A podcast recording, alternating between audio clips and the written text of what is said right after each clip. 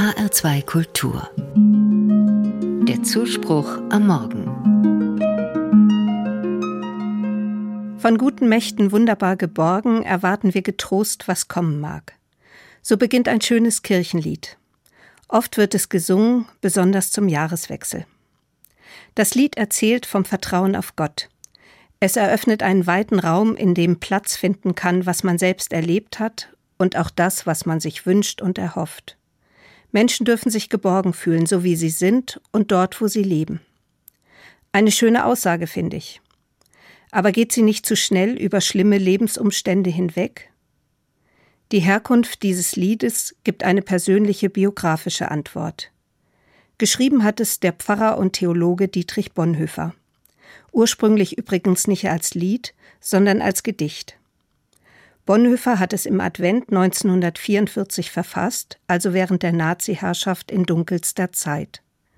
Damals saß Bonhoeffer im Gefängnis. Als Mitverschwörer gegen Hitler musste er mit dem Tod rechnen.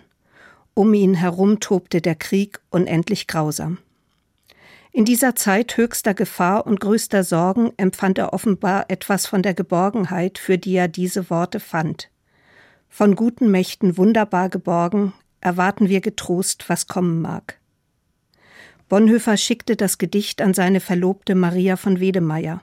Dazu schrieb er Hier noch ein paar Verse, die mir in den letzten Abenden einfielen. Sie sind der Weihnachtsgruß für dich und die Eltern und Geschwister.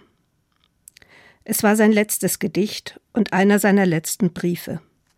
Am 9. April 1945 wurde er hingerichtet. 39 Jahre war er damals alt.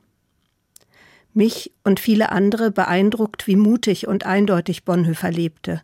Bei ihm ist authentisch aufeinander bezogen, was er glaubte und was er tat. Und ein solches Gedicht, das geschrieben wurde in der Not der Lebensumstände, macht mir Hoffnung, dass der Glaube Menschen wirklich trösten kann, auch in schrecklichen Zeiten.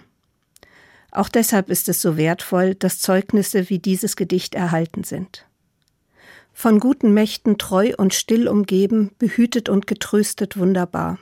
So will ich diese Tage mit euch leben und mit euch gehen in ein neues Jahr. So heißt die erste Strophe vollständig.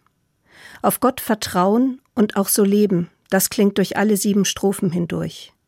Vielleicht ist das ein Grund, warum viele Menschen und auch ich dieses Gedicht auch heute noch so sehr mögen und als tröstlich empfinden.